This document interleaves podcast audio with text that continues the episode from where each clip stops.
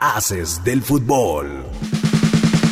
El Comité Olímpico Internacional ha comentado en las últimas horas que recomienda el regreso de Rusia a las competencias luego del conflicto bélico en el que se encuentra. A pesar de esto, la recomendación del mismo comité menciona que los atletas de nacionalidad rusa y bielorrusa puedan participar en competiciones que les den ranking para poder participar en las siguientes justas olímpicas, sin embargo, a manera de neutrales, cuestión que molestó al Comité Olímpico ruso y tachó de farsa ya que consideran viola los principios del Comité Olímpico Internacional y la ONU, sumado a que comités de Alemania y Polonia consideran de vergüenza dicha recomendación. El conflicto ruso golpeó no solo a los deportes olímpicos, sino a todos los deportistas rusos en el mundo, dejando incluso a una escudería de Fórmula 1 sin un gran patrocinio y sin su piloto estelar.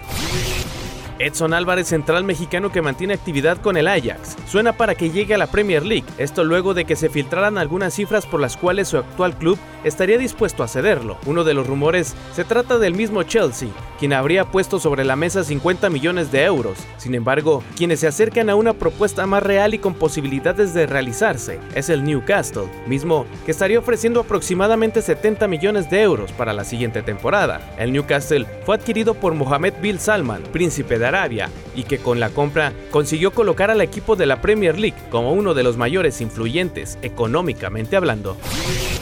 La selección de Argentina mantiene actividad en partidos amistosos y el duelo ante Curazao mostró un gran espectáculo para los aficionados albicelestes, con triplete de Lionel Messi y goles adicionales de Nicolás González, Enzo Fernández, Ángel Di María y Gonzalo Montiel. Los argentinos vencieron 7 a 0 a Curazao, quienes no mostraron mayor problemas para los liderados por Messi. Con este duelo, la selección argentina termina la fecha FIFA y se prepara para las competencias que vendrán en el futuro como actuales campeones del mundo.